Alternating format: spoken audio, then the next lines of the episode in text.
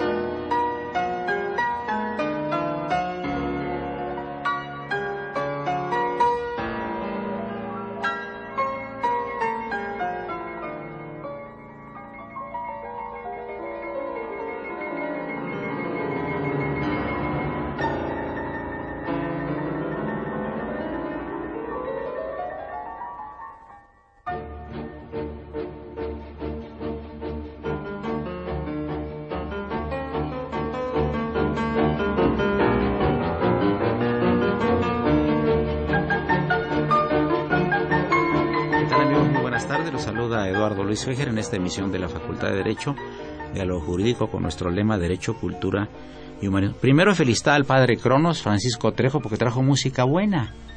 Seguramente es para distraer al público que está viendo el fútbol y que se cambien a escuchar mejor este programa de Radio UNAM. Seguramente fuiste muy felicitado el día de hoy. Nada más el día de hoy, porque ya ves que cada semana te pedimos tu renuncia con carácter revocable. Amigos, tres doctores en Derecho muy distinguidos, catedráticos de la Facultad de Derecho, a quienes damos la bienvenida aquí en el, en el programa de, la propia facultad. Bienvenido el doctor Armando Sotoflores, muchas gracias por tu presencia. Hace poco hiciste un programa con nosotros sobre la Constitución americana, ¿verdad? Sí, sí, hace como unos cuatro meses aproximadamente. Si no te invitamos muy seguido porque no queremos que se nos suba totalmente el rating, queremos ser un poco moderados en ese aspecto el querido amigo, el doctor Raúl Contreras Bustamante. Bienvenido, Raúl. Muchas gracias por tu presencia aquí en los micrófonos de Radio UNAM. Muchas gracias, maestro Feige, por invitarnos. El distinguidísimo doctor Fernando Flores Trejo, también catedrático de la Facultad de Derecho. Muchas gracias, Fernando, por tu presencia. Al contrario, maestro, muchas gracias por la invitación. con mucho cariño a tu papá, que fue mi maestro, y era un extraordinario maestro, don Fernando Flores García. Un maestro didáctico, sencillo, con un enorme sentido del humor y con enormes conocimientos de las materias. Las hacía tan interesantes las materias que nos agolpábamos todo materialmente los alumnos para escuchar las clases del maestro Fernando Flores García, a quien recordamos con mucho cariño. Me parece que era muy aficionado también, no sé si al tango, a Frank Sinatra.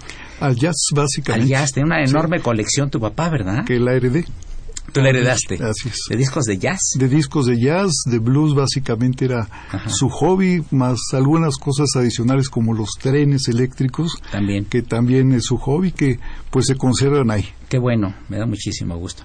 Pues vamos a hablar en torno de un libro que salió recientemente, queridos amigos, Teoría de la Constitución, y que escribieron el doctor José Barragán Barragán, el, el aquí presente doctor Raúl Contreras Bustamante, el doctor Juan José Goteos eh, Mateo Santillán, distinguidísimo eh, jurista e historiador, y se encuentra con también los doctores Fernando Flores Trejo y Armando Soto Flores.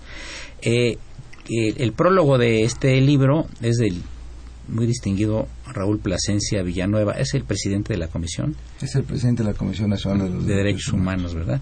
Este, yo digo, bueno, vamos a presentar un libro en Radio UNAM, programa de la Facultad de Derecho, como presentado muchos, eh, pero esto es muy interesante y les quiero decir una cosa.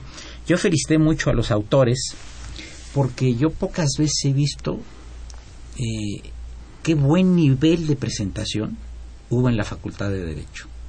Los presentadores fueron precisamente Luis Raúl González Pérez, el abogado general, que es una gente de primerísimo nivel, un gran jurista, buen amigo.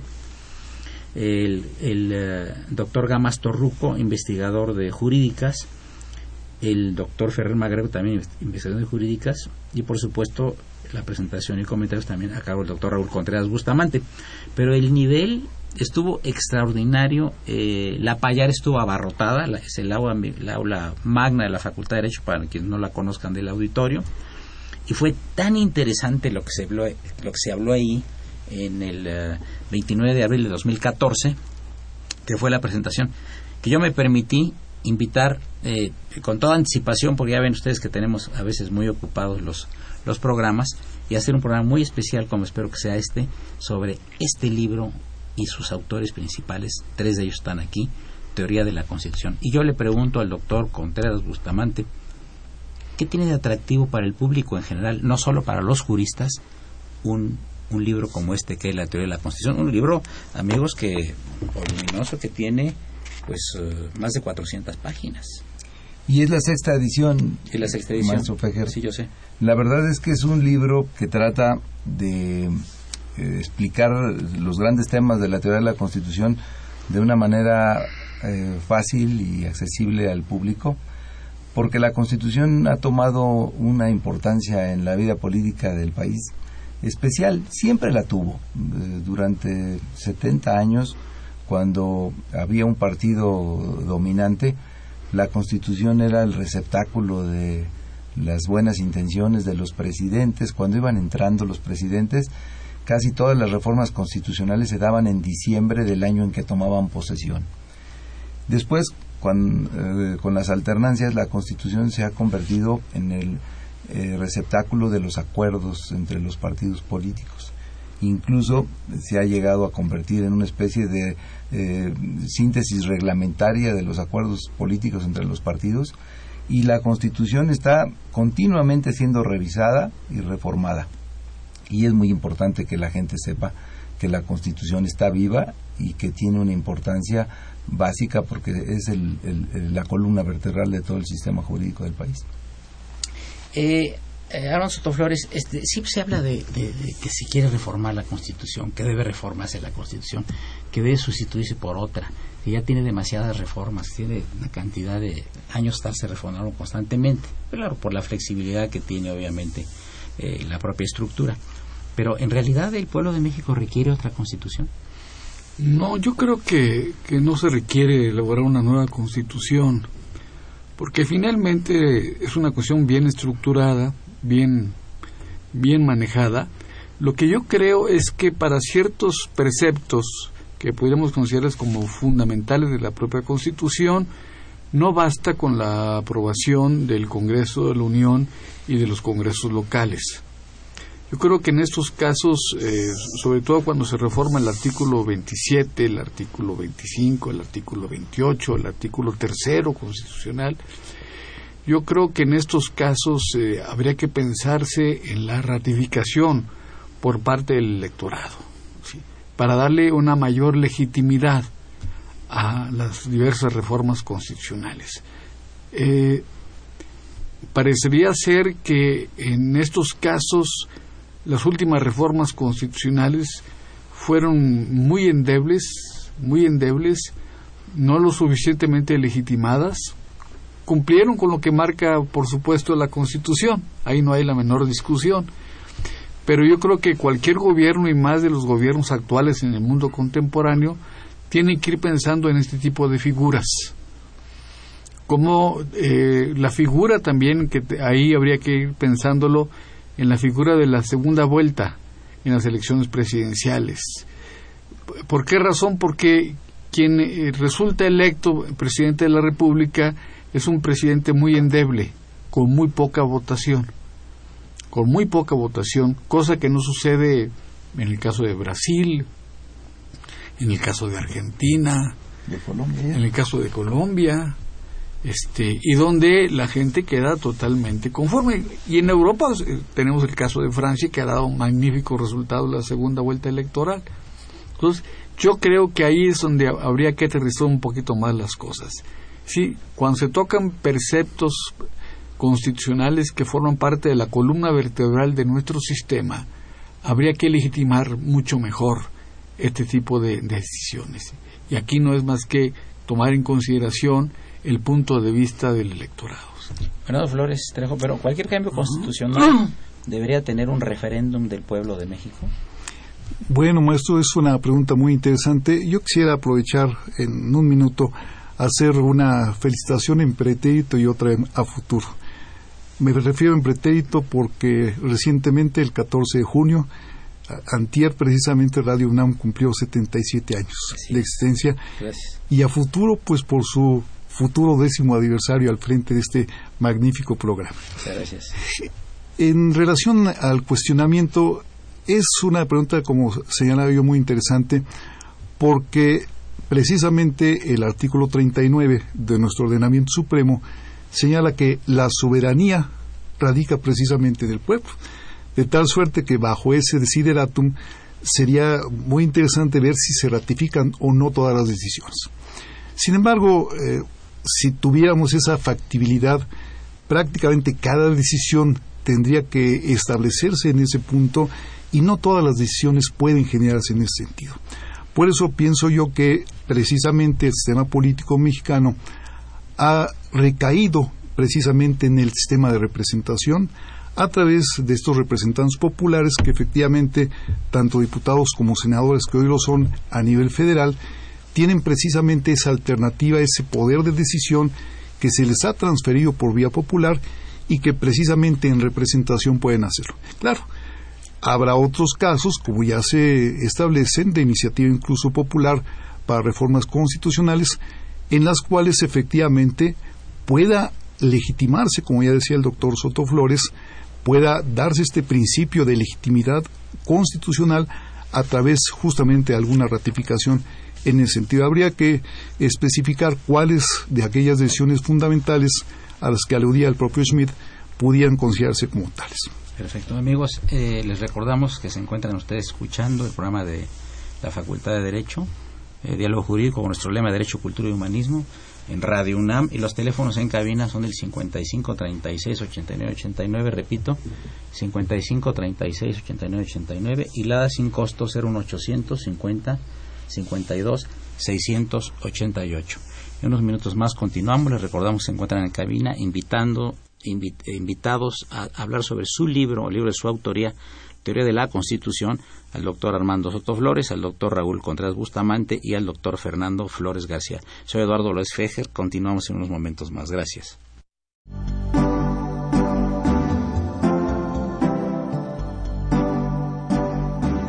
Está usted escuchando Diálogo Jurídico, Derecho, Cultura y Humanismo.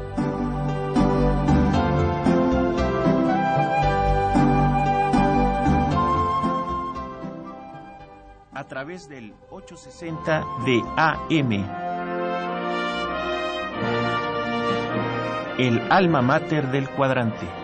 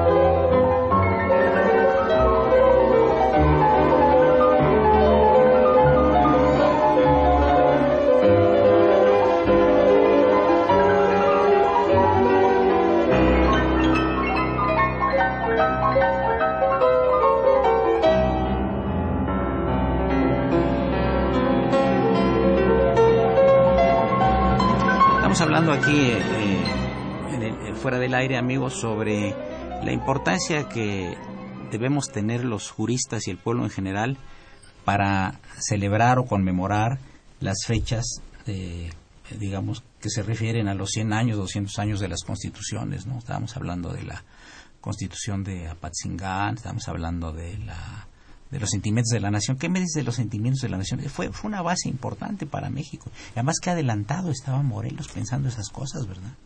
Sí, fíjate, Eduardo, que los sentimientos de la nación cumplieron el año pasado 200 eh, años de que mm. fueron este, eh, promulgados por, por Morelos.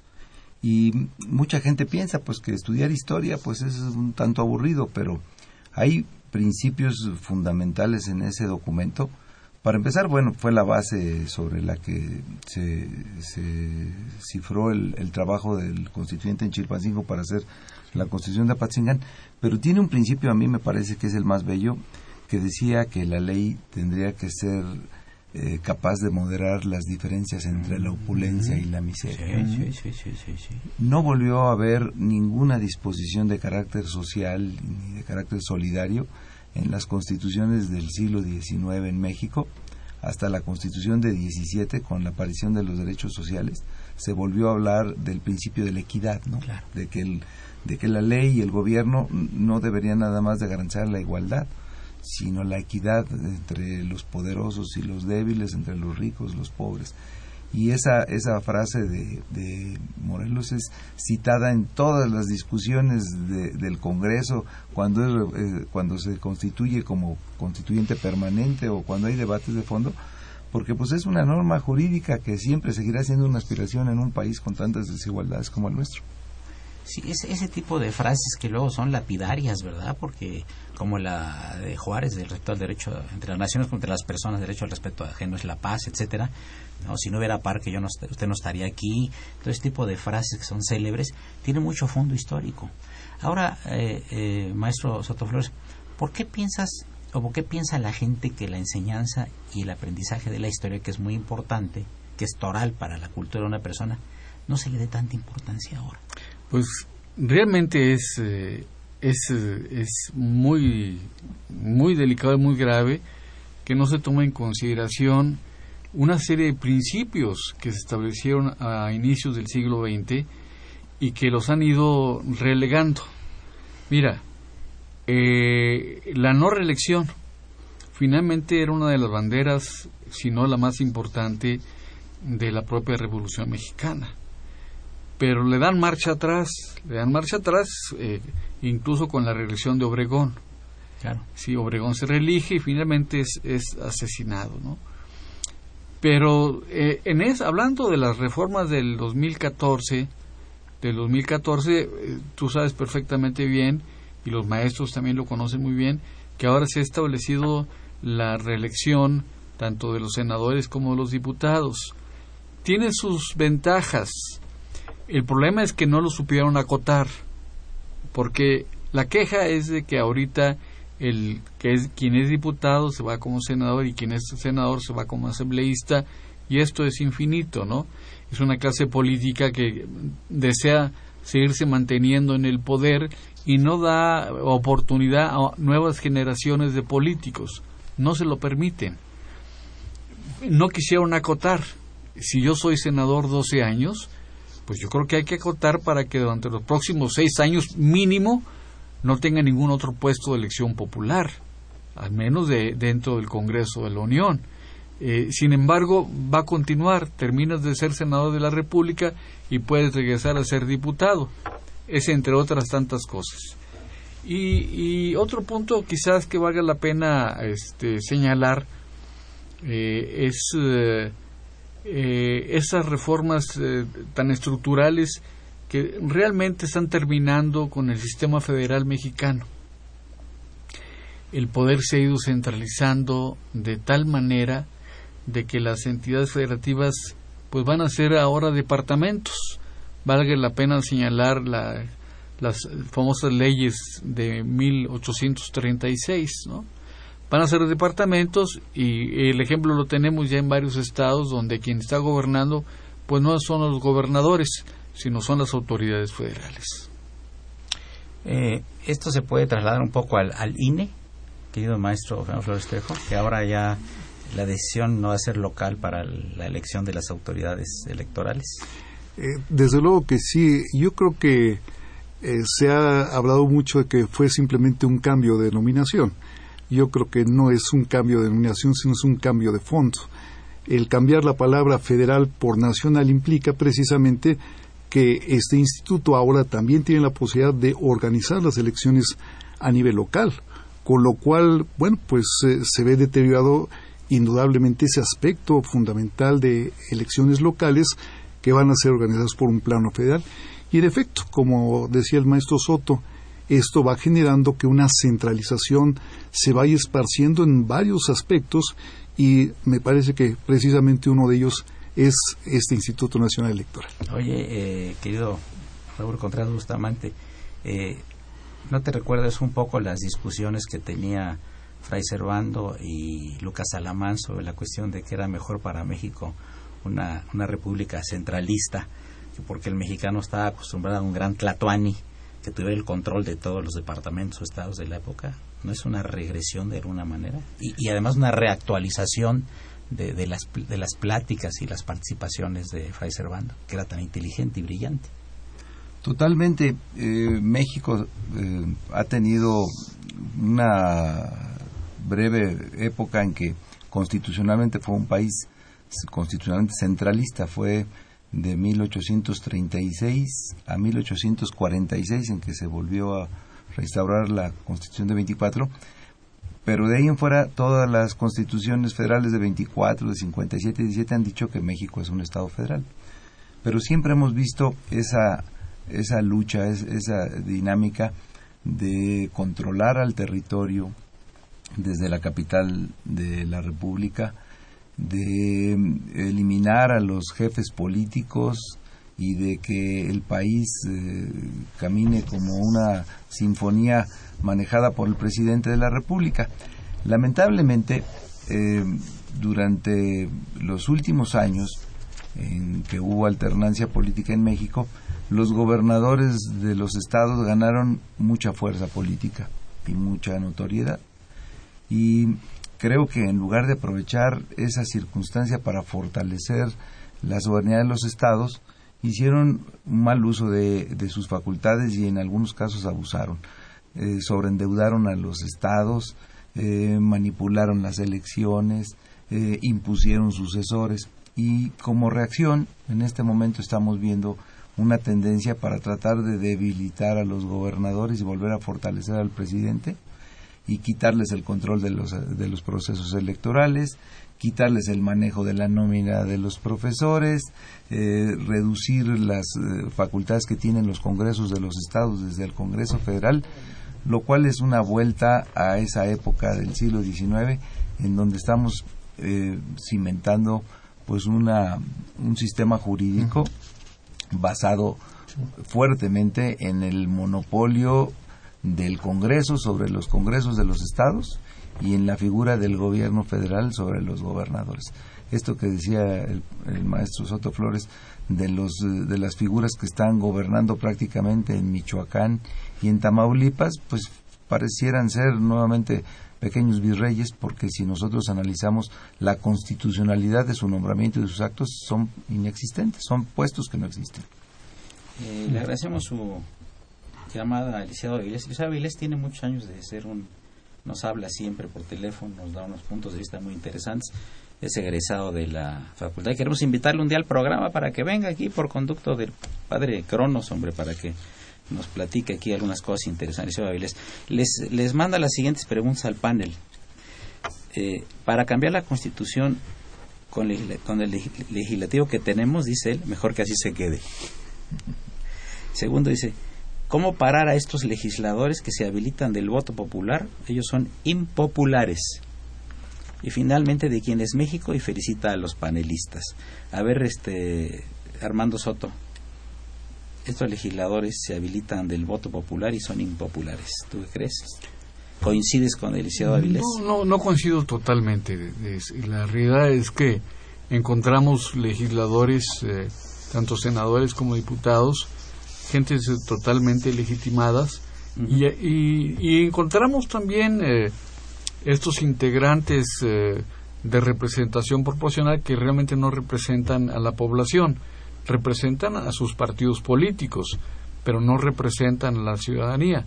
Quizás ahí es donde habría que meter la mano también, porque pues no dijeron nada en el concepto de la reelección por lo que respecta a los diputados y a los senadores de, representación proporcional. El Congreso Constituyente se quedó callado. Este, coincido en algunas críticas eh, que hace el licenciado Avilés en el sentido de que tiene que haber eh, mayor amor y mayor pasión por nuestro país y no mayor amor y, o pasión ya sea por el presidente de la República o por sus propios partidos políticos. Amigos, llegamos a la parte media del programa. Les recordamos, se encuentran presentes en cabina los distinguidos doctores en Derecho Armando Soto Flores, Raúl Contreras Bustamante y Fernando Flores García. Soy Eduardo Luis Fejer y continuamos en unos momentos que vendrá el padre Cronos a dar un aviso aquí a nuestro auditorio. Muchas gracias. Continúen, es el 860, es el programa de la Facultad de Derecho. Gracias.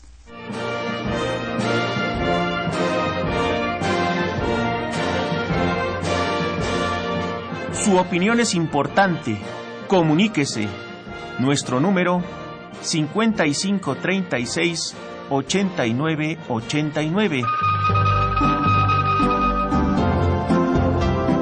Del interior de la República 01800 50 52 688.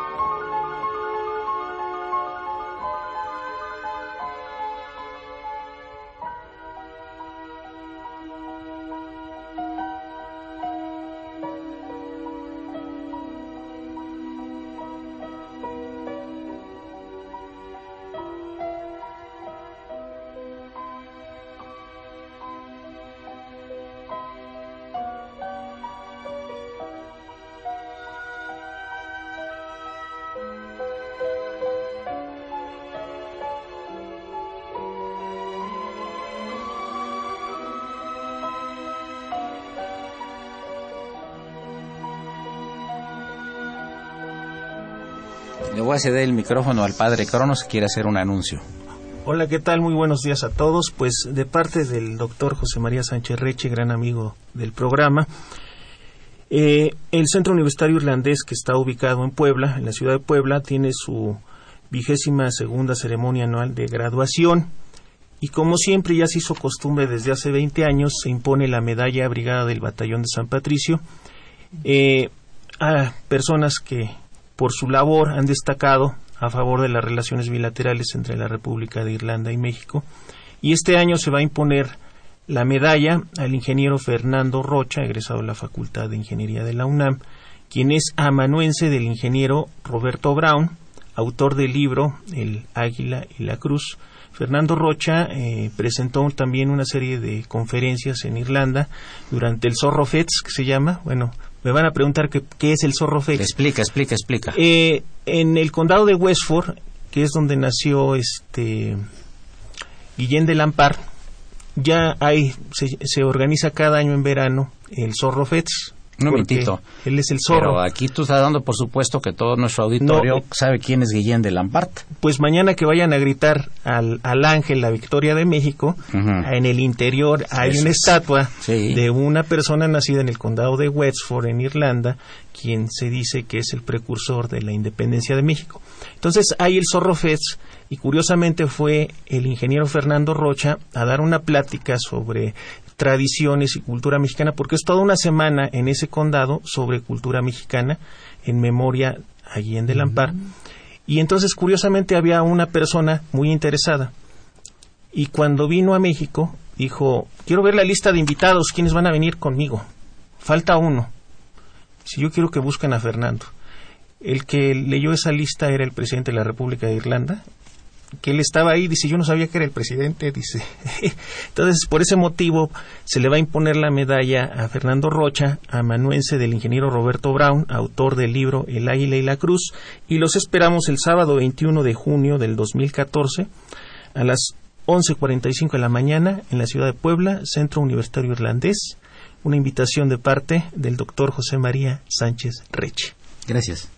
Amigos, continuamos con el programa. Les recordamos que se encuentra el doctor Armando Soto Flores, el doctor Raúl Contreras Bustamante y el doctor Fernando Flores Trejo. Este personaje de Guillén de Lampard, que se llamaba William Laporte, eh, se fue a vivir irlandés, aventurero, se fue a vivir a España.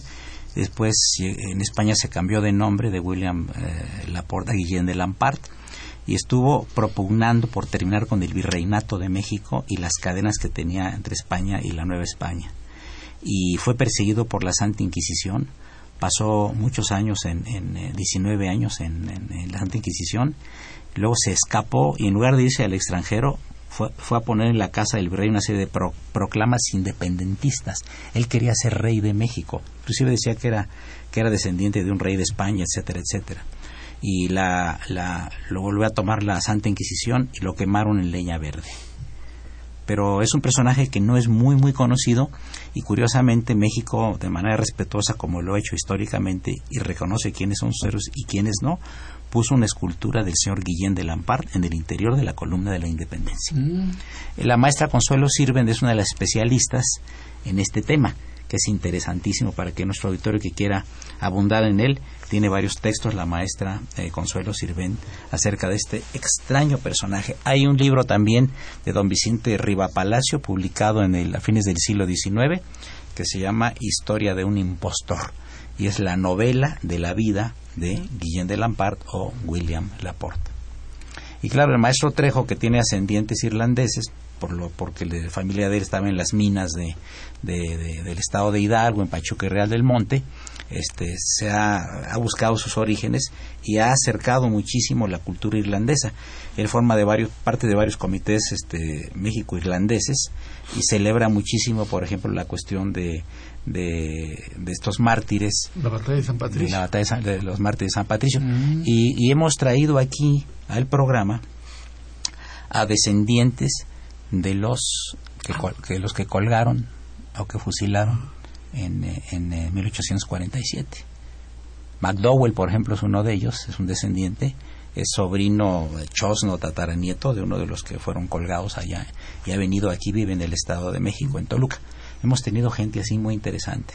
Bueno, tuvimos eh, la semana pasada unos descendientes de dos soldados eh, que participaron, en, uno en una batalla y otro en el castillo de Chapultepec, bien documentado.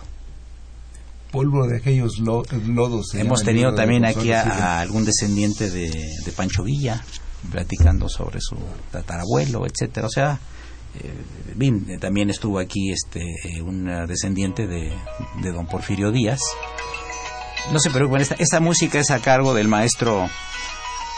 Es, es una música a cargo del, del maestro Soto Flores que está peleado con la cibernética y dice que no puede acabar, no puede apagar su este su, su celular. Estoy viendo aquí en el directorio, en el, en el, sí, en, en el índice, perdón, de este libro Teoría de la Constitución, cosas muy interesantes. Hablas de Ferdinand Lasalle, de Carl Schmitt.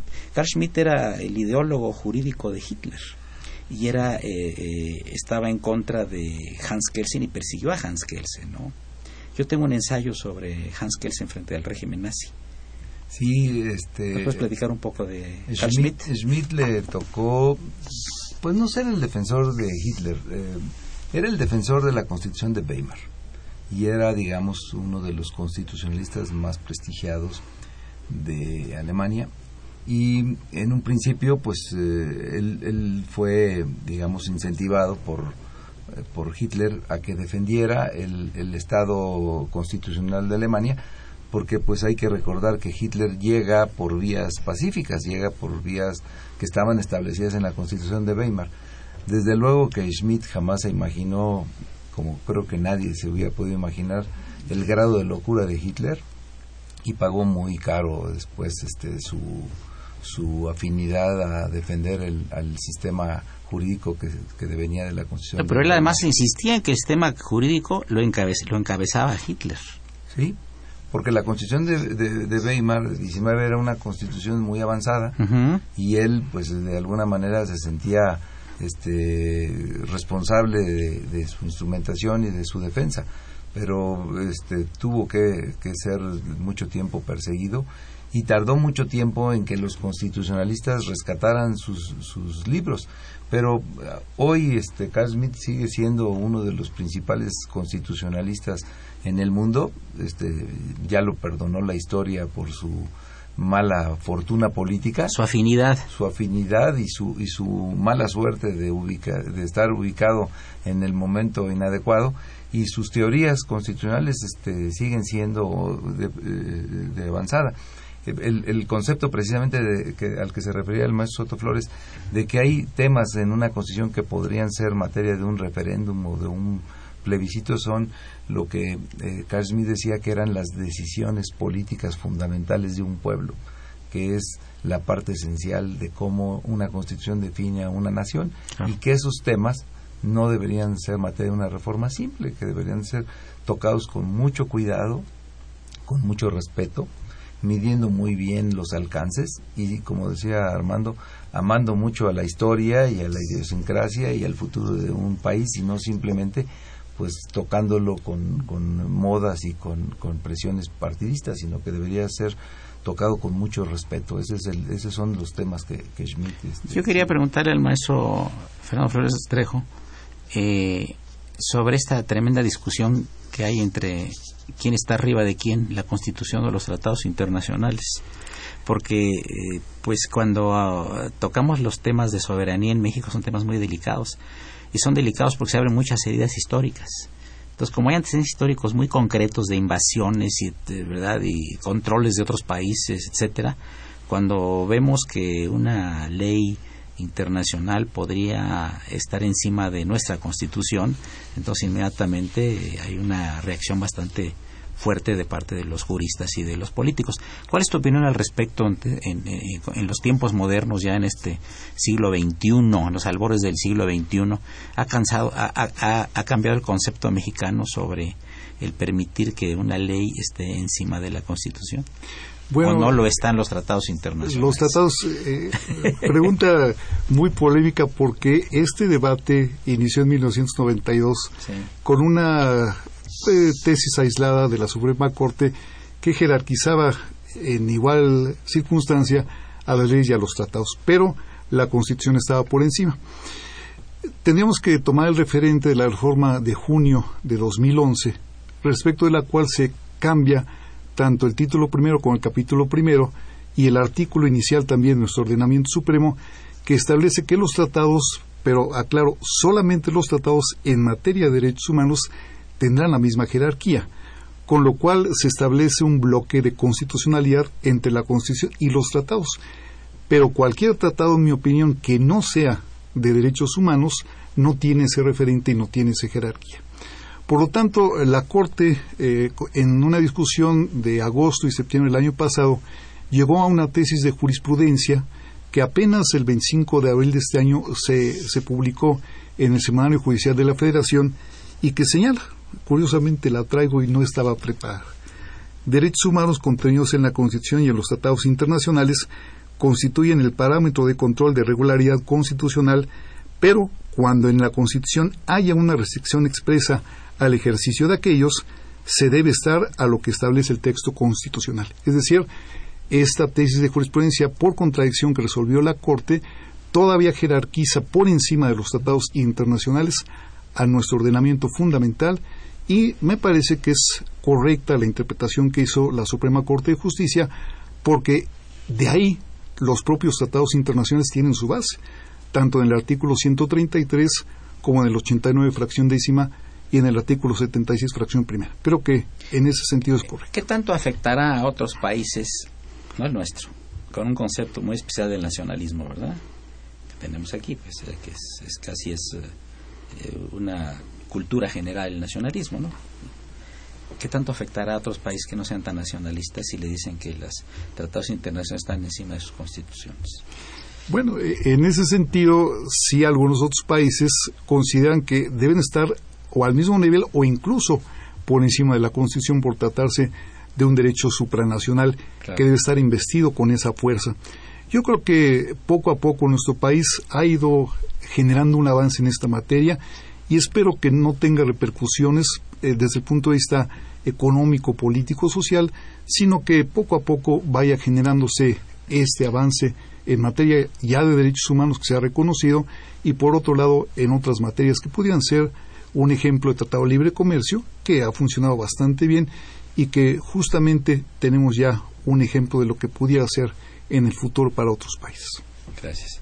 Le recordamos los teléfonos eh, en el estudio 55 36 89 89 y la sin costo 01800 50 52 688. Soy Eduardo Luis Fejer, continúen escuchando este programa de Radio UNAM de la Facultad de Derecho con su lema Derecho, Cultura y Humanismo. Gracias.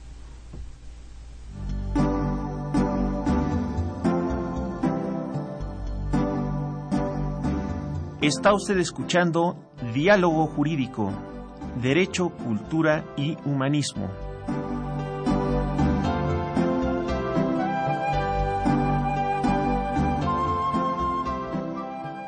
A través del 860 de AM. El alma mater del cuadrante.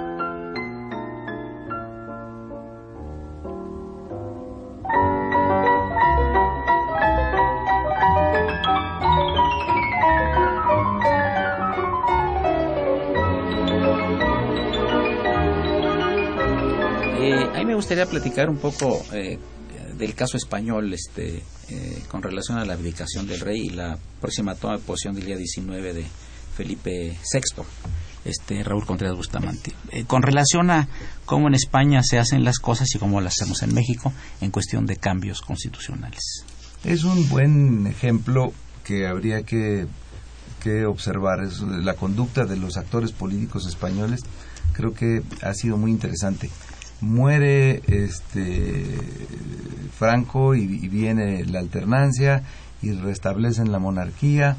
Juan Carlos eh, hizo un papel fundamental en, esta historia que viene de 1978 para acá y abdica ya desgastado pues por algunos errores personales, algunos escándalos familiares, la crisis española, el desempleo y él considera que es oportuno abdicar y dejar el lugar a su hijo. Y en España sigue habiendo un importante núcleo de españoles que son republicanos y que salieron a las calles a decir es el momento de acabar con la monarquía. Y sin embargo vemos cómo los actores políticos que han tenido que sacar adelante este proceso, porque justo hay que decirlo, eh, la Constitución española eh, preveía la abdicación, pero decía que se, tenía, se tendría que seguir con una ley orgánica que nunca se hizo. Entonces, eh, viene la abdicación y había que hacer en el mismo momento la ley orgánica y procesar el cambio del poder este monárquico. Eh, a pesar de que el, el, PSOE sigue teniendo sus bases republicanas y de que hay partido de izquierda radical y de que hay partidos eh, regionales que quieren separarse de España, este, los, gallegos, los vascos, los catalanes, todos los actores políticos han actuado de una manera muy concatenada y dijeron el 19 de junio va a tomar posesión Felipe VI y hasta ahora este, no ha habido ningún obstáculo legal que lo haga posible. Y esto eh, nos llama la atención porque resulta que los mismos eh, legisladores que hicieron las reformas constitucionales hoy están escatimando su apoyo y su esfuerzo para sacar las leyes secundarias. Y vemos cómo se han tenido que ir posponiendo tiempos y cómo eh, la economía este, mundial que estaba muy atenta a lo que estaba pasando en México empieza a desencantarse y empieza a haber problemas económicos porque la gente percibe de que los partidos políticos no van a llegar a consensos para sacar las leyes secundarias de las reformas constitucionales que ellos mismos aprobaron hace unos cuantos meses. Creo que las conductas ejemplares de cómo deben actuar los actores políticos en un país en pos de ver por el objetivo fundamental que es el bien de la nación, nos hace falta este, traerlo a México y, reclamarles y exigirles también a los legisladores de que cumplan con sus obligaciones y con su cometido. Hermanos Flores, ¿no hay una cultura política en nuestros políticos? Parece ser que, que, la filosofía del pragmatismo es la que está imperando. las concepciones eh, las concepciones nacionales, aunque tú dices que el nacionalismo sigue prevaleciendo, parece ser que esto ya está muy disminuido, muy disminuido, y eh, los sectores, con el debido respeto que me merecen, los sectores empresariales se han vuelto en nuestro país eh, columna vertebral de las políticas presidenciales. Si, si no hay acuerdo entre el presidente de la República y los sectores empresariales, las políticas fracasan. Y por desgracia, eh, económicamente eh, el país se ha venido a menos. Ya tenemos más de un año con este gobierno y no logramos no logramos crecer, sino estamos incluso eh, disminuyendo nuestro crecimiento y por supuesto como consecuencia pues hay un problema de 40 millones de gentes que están ya realmente viviendo en la en la miseria. Entonces, lo que y porque hay un motivo también definitivo nuestra dependencia política y económica de los Estados Unidos es prácticamente total. Si allá les va mal, a nosotros nos va peor. Entonces, eh, no logramos tener eh, la independencia que deberíamos tener, teniendo mayores relaciones económicas y políticas, tanto con Europa como con Asia. Entonces, no hemos podido despegar. Entonces, aquí es un punto de lograr un equilibrio, como decía el doctor Raúl Contreras Bustamante, es un país donde cada vez los pobres son más pobres y los ricos son cada vez más ricos. Yo quisiera que el maestro Floresterejo abundara un poquito en el en esto de lo que estamos hablando de la cultura política, de, porque si vemos la trayectoria de los políticos, pues muchos llegan por inercia, muchos llegan por recomendación, muchos llegan por habilidad política, eh, y, pero no todos están preparados. Totalmente de acuerdo, maestro. En efecto, el problema de cultura política, sin lugar a duda, es una problemática centrada en nuestros políticos. Entendiendo básicamente por estos, no solo los que se encuentran en los puestos de carácter público o de carácter popular, sino también aquellos que abrevan directamente a un contexto de esta naturaleza. Y en efecto, la falta de cultura política también a veces va de la mano con la falta de cultura tanto histórica.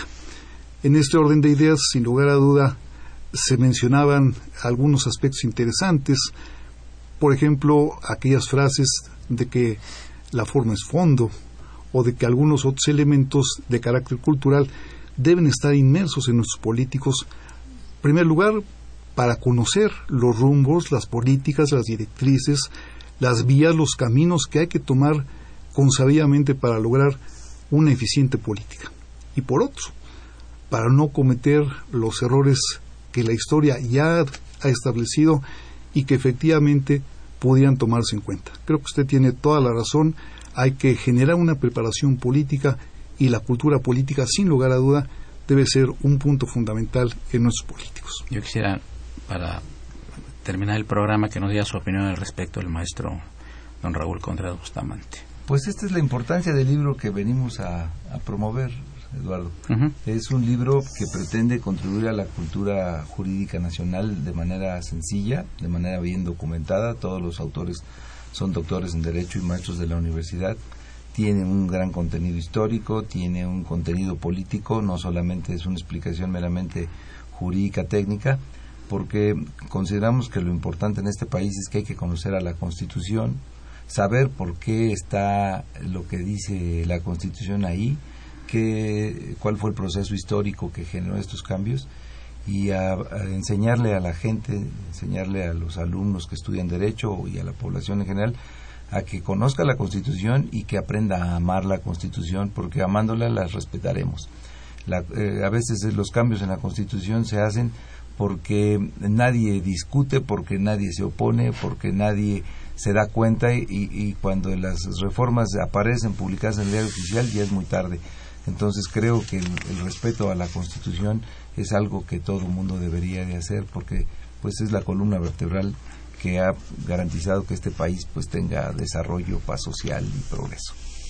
Yo le agradezco mucho, les agradezco mucho al doctor Armando Soto Flores, al doctor Raúl Contreras Bustamante y al doctor Fernando Flores García, perdón, Flores Trejo, perdón, su, su presencia y comentarios tan, tan valiosos. Muchísimas gracias, les estimo mucho y recuerden amigos que Teoría de la Constitución es un libro que deben ustedes de leer, sean abogados o no sean abogados obviamente editorial por Rúa. Una operación de Socorrito Monza, quien saludamos con el afecto de siempre. La imagen siempre grata del padre Cronos, Francisco Trejo, que hoy trajo por primera vez en muchos años buena música.